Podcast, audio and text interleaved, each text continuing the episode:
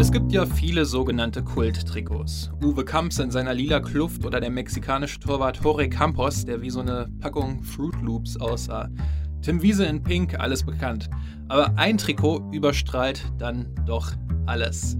Und zwar das der Caribous of Colorado aus Denver in den USA. Mehrfach als das hässlichste Trikot aller Zeiten ausgezeichnet. Ihr findet ein Bild davon auch auf meinen Social Media Kanälen, Links dazu in der Beschreibung. Hinter diesen Trikots verbirgt sich aber nicht nur eine einfache Hässlichkeit, sondern eine unglaubliche, seltsame und auch stückchenweit typisch amerikanische Geschichte. Mach Legen wir das mal drei Tage in die Eistonne und dann äh, analysieren wir das Spiel und dann sehen wir weiter. Robben! Robben! Das ist das Tor! Handspiel. Lewandowski sagt, es war mein Busen. Yeah Fußball, der Podcast mit Daniel Kultau. Basketball, Baseball, Eishockey, American Football. Die vier großen Sportarten in den USA gab es schon Ende der 70er und auch heute sind sie weiterhin die beliebtesten Sportarten des Landes. Doch Ende der 70er Jahre erlebte auch der Fußball zum ersten Mal so einen, so einen leichten Aufschwung in den USA. Spieler wie Pelé, George Best oder auch Franz Beckenbauer wagten den Sprung in die amerikanische Liga, die damals noch NASL, also North American Soccer League hieß. Heutzutage ist es ja die MLS, also die Major League Soccer.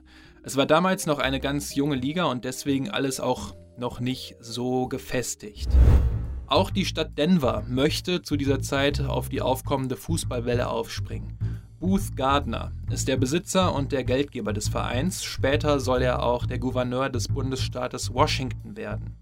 Als Weierhäuser-Erbe, also ein Erbe eines riesigen internationalen Forstwirtschaftskonzerns, hat er eine ganze Menge Kohle und möchte damit die Mannschaft aus Colorado erfolgreich machen.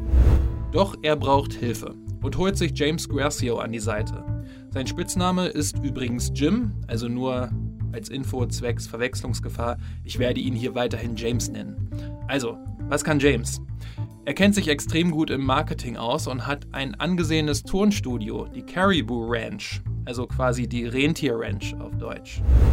Darin sieht es aus wie in einer alten Hütte in den verschneiten Bergen der USA. Sehr viel Holz, ein Elchkopf hängt an der Wand, im Kamin knistert das Feuer, ein dicker Teppich auf dem Boden, in der Ecke steht ein alter Schaukelstuhl und es brennt eine Kerze auf der Fensterbank. Unter anderem hat Elton John dort sein Album Captain Fantastic and the Brown Dirt Cowboy aufgenommen. Captain Fantastic, raised and regimented, hardly a hero. Und James Guercio war sich in zwei Sachen sicher.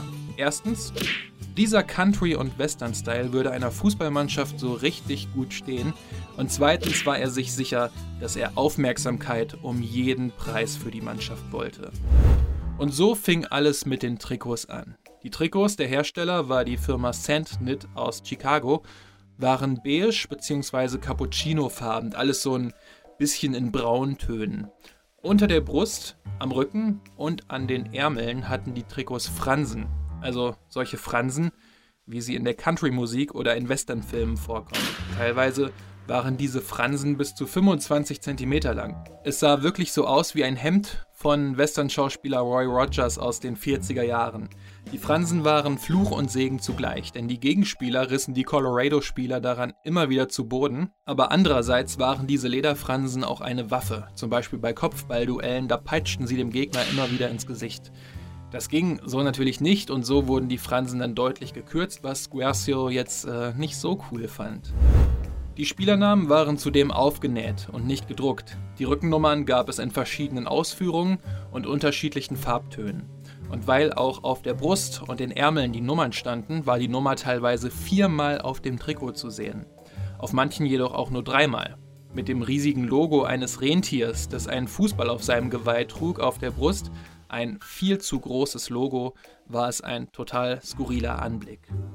James Guercio war jetzt natürlich nicht der große Fußballfachmann. Er war kein Arsene Wenger, äh, Pep Guardiola oder Peter Neururer, aber er wusste, wie man auffällt. Die Trikots waren ein erster Schritt, doch für den Einlauf in das Stadion hatte er sich noch einen ganz besonderen Kniff, ein Zuckerl, ausgedacht.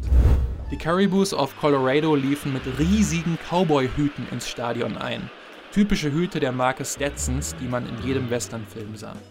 Guercio verteidigte den Look auch 2015 noch gegenüber MLSsoccer.com. Das sah total cool aus, als die Spieler mit den damals noch langen Fransen und den Hüten auf die Spielfelder gelaufen sind, sagte er. Die Zuschauer sahen das nicht unbedingt so, sie lachten sich darüber ziemlich kaputt. Und die Spieler selbst beschwerten sich darüber. In der Sonne war es in diesen Trikots einfach zu heiß, sagten sie immer wieder. Doch sie verstanden auch irgendwie, dass es da um Marketing ging und so trugen sie die Trikots und die Hüte halt auch bei offiziellen Anlässen wie Autogrammstunden oder ähnlichen. Doch während die Spieler die Hüte wenigstens beim Spiel absetzen durften, mussten die Trainer ihre großen, riesigen Hüte aufbehalten. Einer der Caribous Trainer sagte im Nachhinein, Während meiner Zeit als Coach wurde mir gesagt, dass ich den Hut aufbehalten sollte. Er war riesig. Und irgendwie war es auch ein bisschen ungewöhnlich, damit an der Seitenlinie zu sitzen und diesen Hut zu tragen, wenn man gerade gegen Spieler wie George Best, Franz Beckenbauer oder Pelé spielt. Was aber zusätzlich noch auffiel, waren die extrem knappen Hosen, die die Spieler damals trugen. Modisch trug man es damals ja sowieso etwas knapper. Doch die Caribous setzten nochmal einen drauf. Gracio machte kein Geheimnis daraus, warum die Spieler zusätzlich in so knappen Höschen antreten mussten. Es war nötig, um die Aufmerksamkeit der sogenannten Soccer Moms auf sich zu ziehen.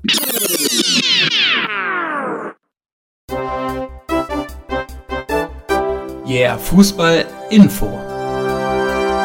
Der Begriff Soccer Mom wird vor allem in den USA verwendet. Er bezeichnet wenig oder gar nicht berufstätige Frauen der Mittelschicht, die in Vororten leben und einen Großteil ihrer Zeit damit verbringen, die Kinder, häufig in einem Minivan, zu Freizeitaktivitäten zu bringen. Info Ende. Und die Aufmerksamkeit der Soccer Moms, die ihre Kinder zu Autogrammstunden oder Spielen der Caribous brachten, wuchs. Sie stieg sogar so weit an, dass die Caribouettes, eine Gruppe Cheerleader, die komplett aus Soccer Moms bestand, gegründet wurde. Im Stadion selbst gab es sogar mehrere Blocks für Dutzende Jugendteams, damit die Mütter ihre Kinder beruhigt dort abgeben konnten. Es ging alles nur um Aufmerksamkeit. Guercio sagte in diesem Zusammenhang, die Spieler liebten es, in Schulen und auf Veranstaltungen unterwegs zu sein. Die haben dort teilweise mehr Zeit verbracht als beim Training. Die Caribous of Colorado beendeten die Saison 1978 auf dem letzten Platz. 30 Spiele, 22 Niederlagen, nur 8 Siege. Nur einmal kamen mehr als 10.000 Zuschauer in das Mile High Stadium, das schon damals Platz für mehr als 70.000 Zuschauer bot.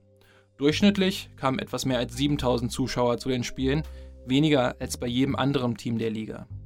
Doch auch wenn viele über das Outfit lachten, waren sie nicht unbeliebt, denn James Grossio achtete darauf, möglichst viele US-Amerikaner im Team zu haben. Er sagte, wenn du Amerikaner im Team hast, dann kannst du noch so oft besiegt werden, die Zuschauer jubeln dir trotzdem zu.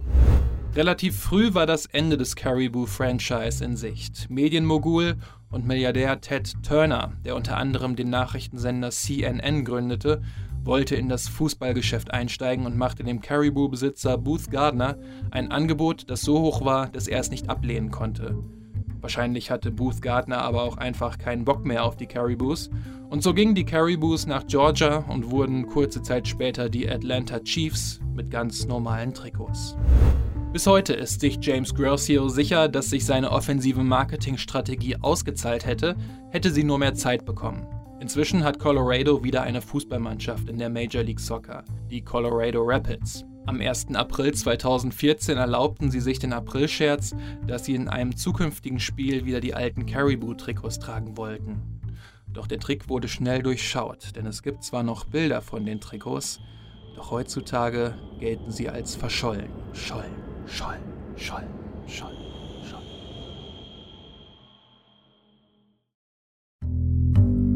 So, das war die neunte Episode des Yeah Fußball Podcasts. Heute mit den hässlichsten Trikots der Welt von den Caribous of Colorado aus dem Jahr 1978. Ganz witzige Geschichte, wie ich finde. Ich hatte mal ähm, so 2012 rum einen YouTube-Kanal, auf dem ich über Fußball gesprochen habe. Und ein Video war eine Liste zu den hässlichsten Trikots der Welt. Und da hatte ich das schon auf Platz 1 gerankt. Und jetzt hatte ich äh, mich vor kurzem irgendwie, keine Ahnung warum, an dieses Video erinnert und war ganz erstaunt, was es mit der ganzen Hintergrundgeschichte auf sich hatte. Und ich finde es eigentlich nur folgerichtig, dass solche Trikots in den USA, wo der Sport ja schon entertainmentmäßig zumindest ähm, anders präsentiert wird als in Europa, getragen werden. Ich habe natürlich ein großes Herz für Tradition, aber auch für kreative Ausreißer. Und ähm, daher mag ich die Trikots irgendwie sehr gerne, aber finde auch, dass der Titel des hässlichsten Trikots aller Zeiten ähm, für die Caribous of Colorado nicht wegzudiskutieren ist. Aber vielleicht habt ihr ja auch eine ganz andere Meinung zu dem Thema und sagt, nee, pass mal auf, das Trikot ist noch eine Stufe übler. Dann schreibt es mir doch einfach gerne mal auf den sozialen Netzwerken. Ähm, da freue ich mich natürlich sonst auch über Feedback. Twitter, Instagram und Facebook findet ihr wie immer in den Show Notes. Und wenn euch der Podcast allgemein gut gefällt, dann freue ich mich natürlich auch über eine gute Bewertung auf iTunes. Das äh, würde mir sehr helfen, genauso wie ein Like, ein Retweet oder ähnliches.